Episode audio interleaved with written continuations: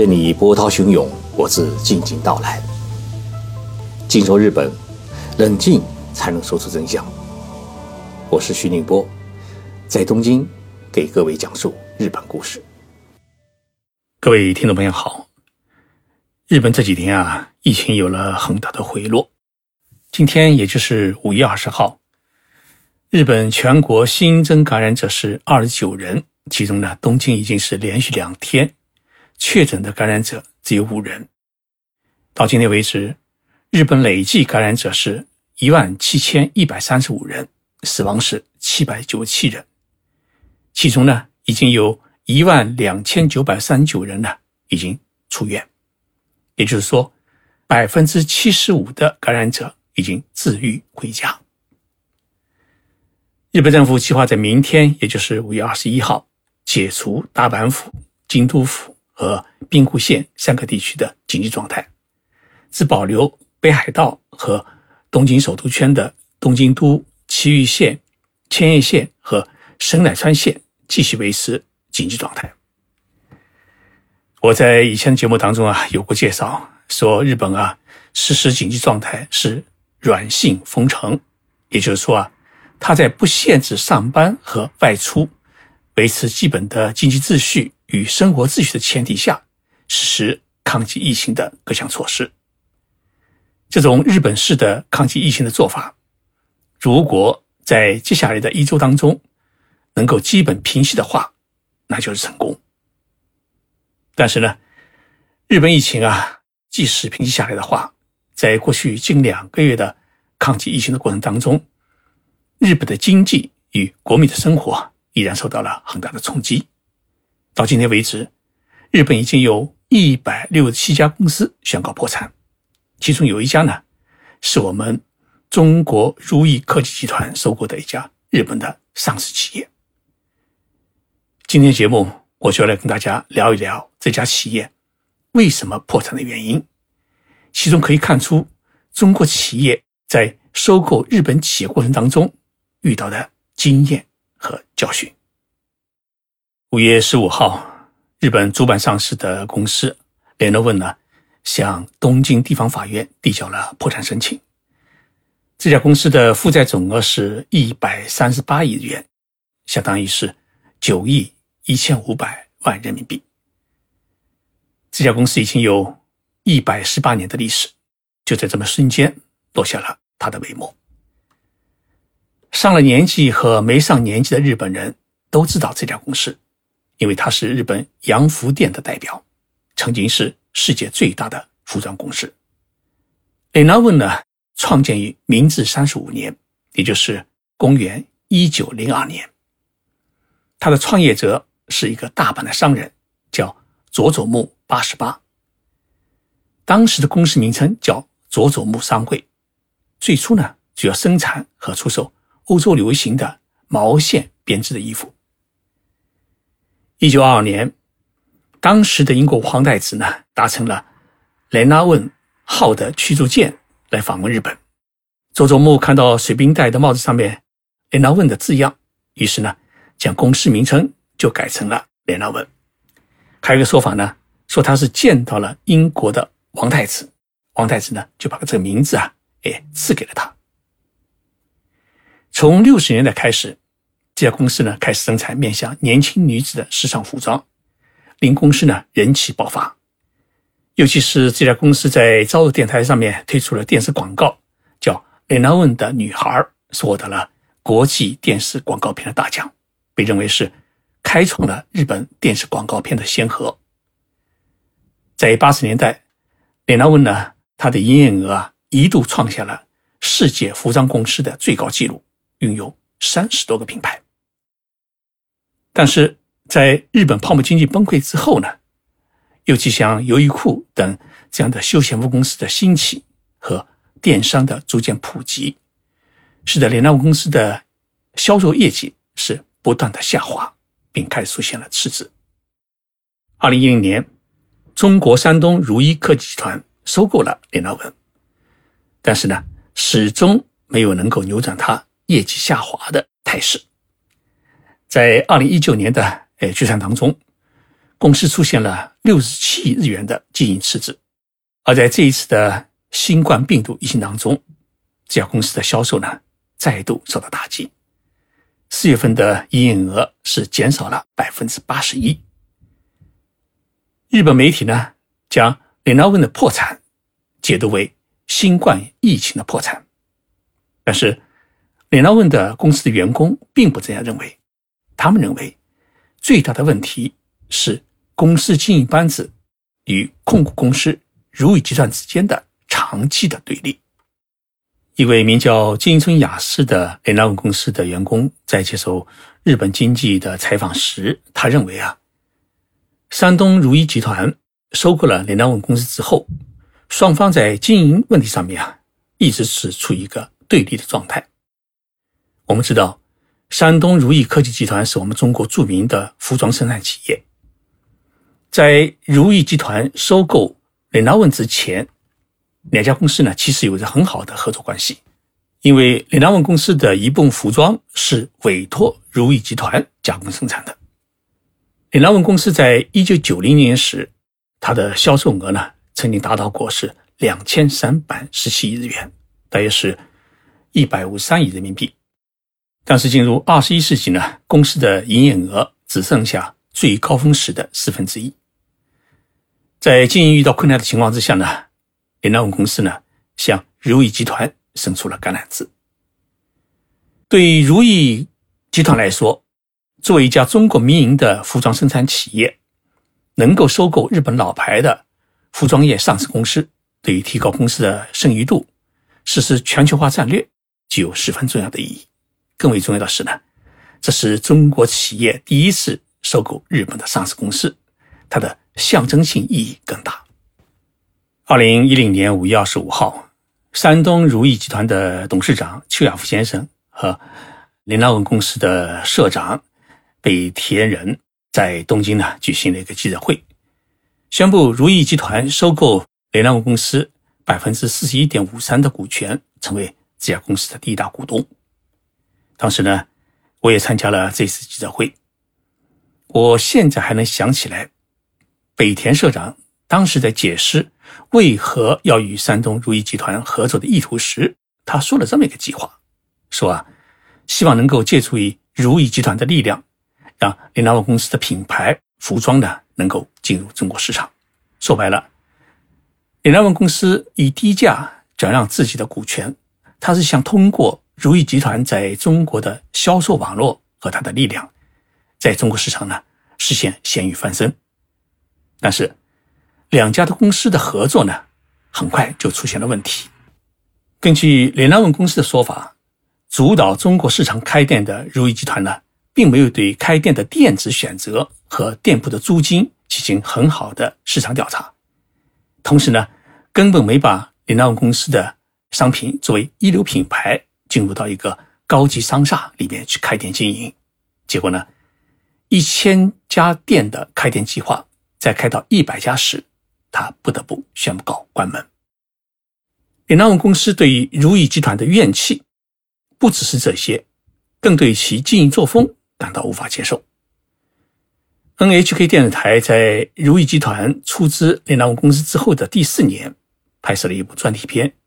主题是介绍两家公司合作的恩恩怨怨，其实也是在讲中国企业收购日本企业之后的恩恩怨怨。这部专题片里面啊，讲到一个细节，说如意集团的董事长邱亚夫先生来东京签约的时候啊，是坐着私人飞机降落东京羽田机场，这让日本人想起了美国战地军司令官麦克阿瑟将军当年抵达东京羽场时的情景。同时呢，邱董事长还派出了刚走出校门不久的女儿来管理东京事务和主导中国开店。那么这一做法呢？得罪了联纳公司一大批资深的设计师，导致了公司的设计师们集体辞职。这部专题片播出之后呢，在日本社会引起了很大的反响。它至今还留下一个后遗症，就是许多的日本企业认为，千万别卖身给中国企业。为了帮助联纳公司，如意集团呢，后来又追加出资。将联联物公司呢彻底收归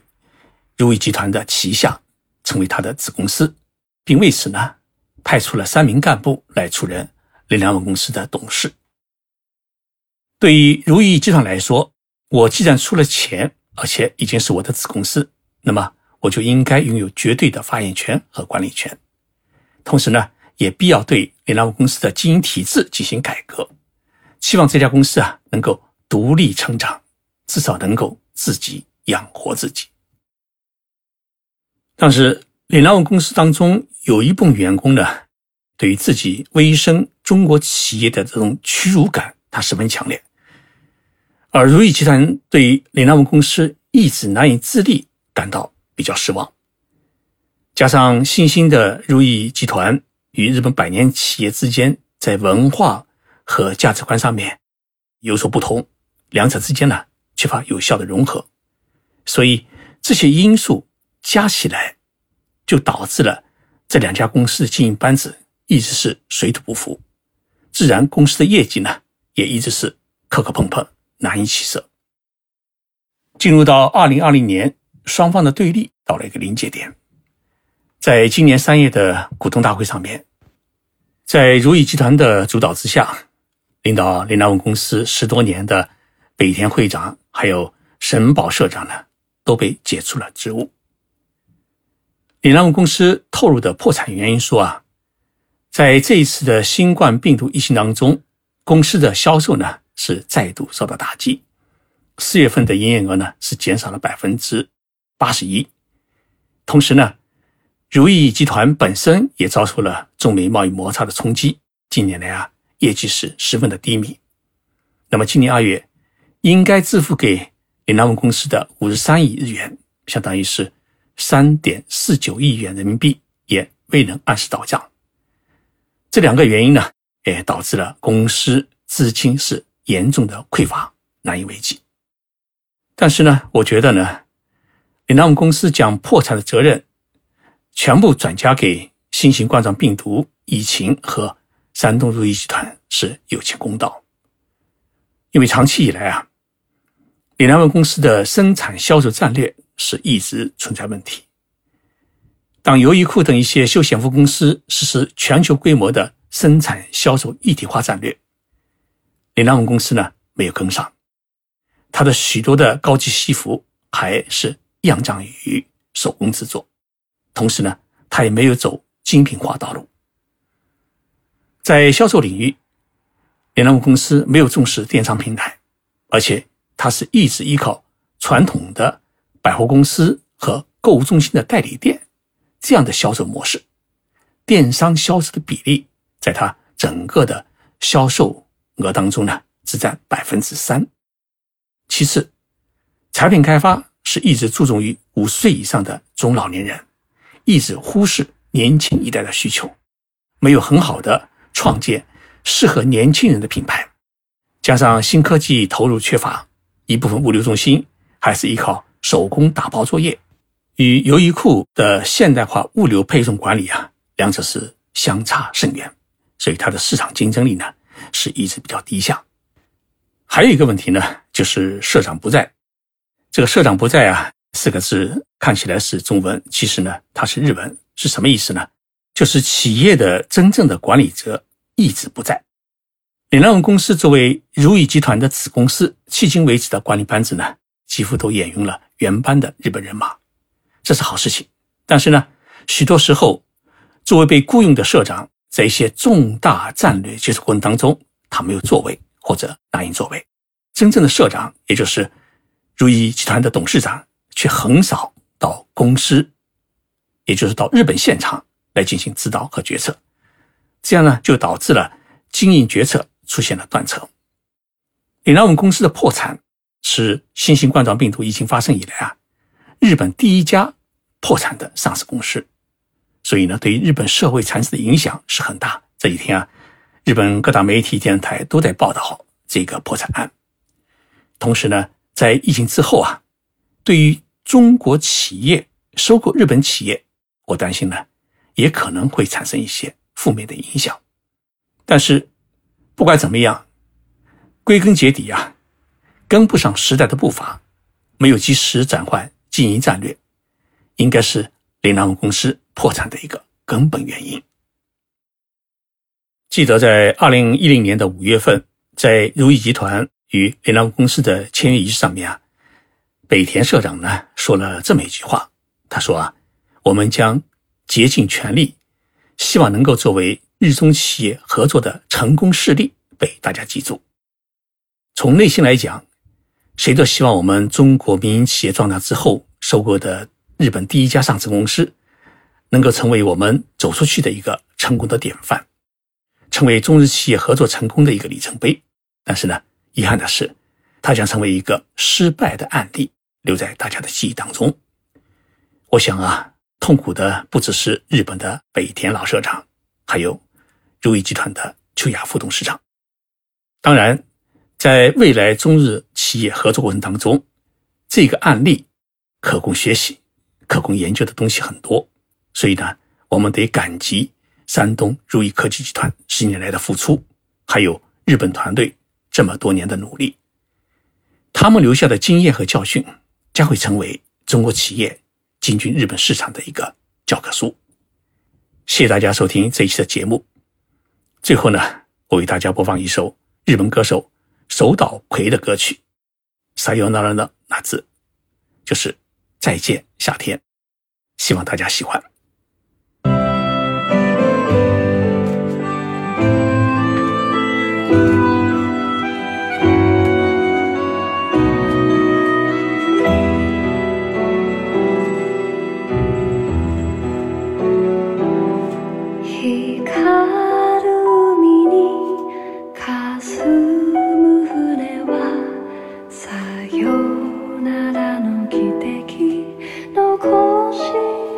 you'd who。